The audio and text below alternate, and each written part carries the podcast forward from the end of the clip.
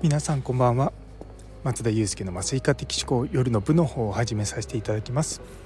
こちらは私のざっくばらんとした日常を語る会なのでお気軽に聞いていただければと思います。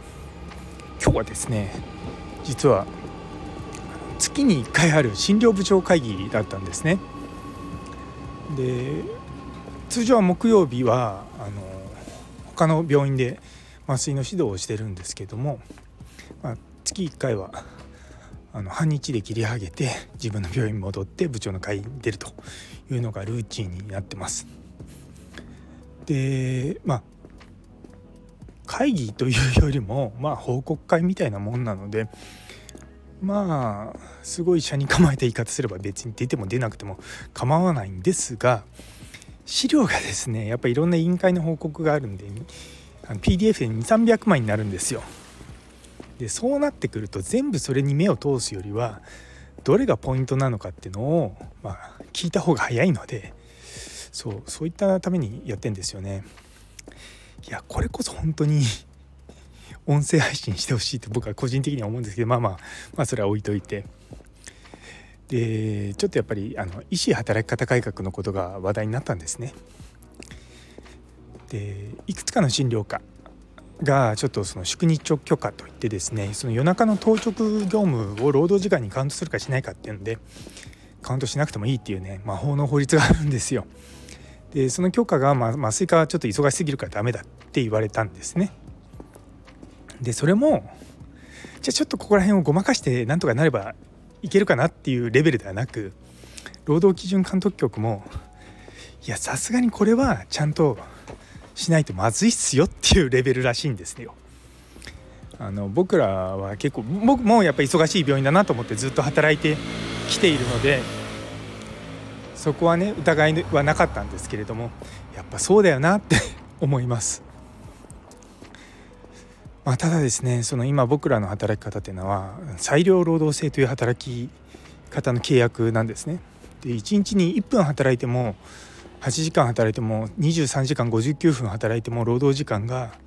8時間というふうに決められてる、まあ、枠組みなんですよ。ただそれがちょっと来年の4月以降許可が下りるかどうかってところはちょっと不明なんですよね。で私はもうそれが許可が下りないと思って動いてましたしその宿日直許可っていうのも別に僕らが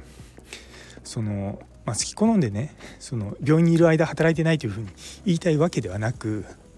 その今は人数がそこそこいるからいいけれども将来的に人数が減った時にあの許可が下りなくなると取りづらいだろうなと思ってもうあらかじめ申請したあの背景があるんですね。最初はそれ取るつもりなかったんですけどやっぱりちょっとジムの人とかとも相談して、まあ、将来的などうなるか分かんないじゃないですか。なんでそこで一応まああの取ったというような感じなんですよ。あまあ、取ったっていうか申請したんですね。でも許可が下りないと。いやこれからちょっとやっぱりあの少なくとも麻酔科の人数が減ってしまうっていうことは病院側にもちゃんとそれは伝えないといけないと思うんですよね。でこれは決して僕らだけの問題だけじゃなくて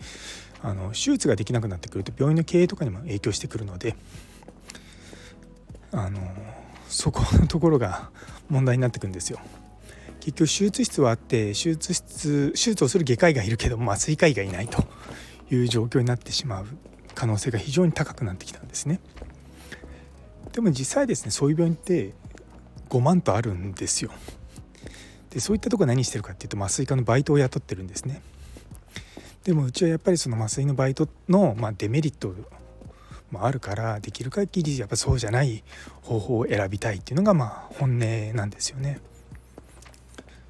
まあちょっとその辺りをまあ今ですねこう考えながらどうしようかねというのをね話し合ってました。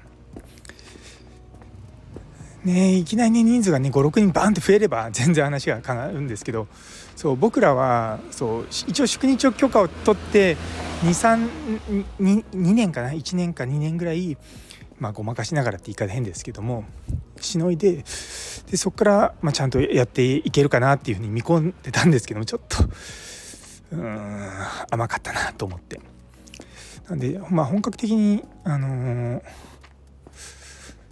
人を集めようかなと思っています。あの今一緒に働いてる人たちからすると結構働き方がいいんですよ。これでも。これでもって言い方変なんですが。あの働き方って別にその労働時間だとか給与だけじゃなくてやっぱそこの雰囲気だったりとかそういったところもねあの考慮されるのでそうだからねあとはもうちょっとなんですけどねというところで今日はちょっと頭を悩ませながら帰ってきました。ねまあね見込みが違うっていうのもまあ起こりうることなんで、まあ、そこはちょっと頭絞りながらなんとか考えます。まあ、あの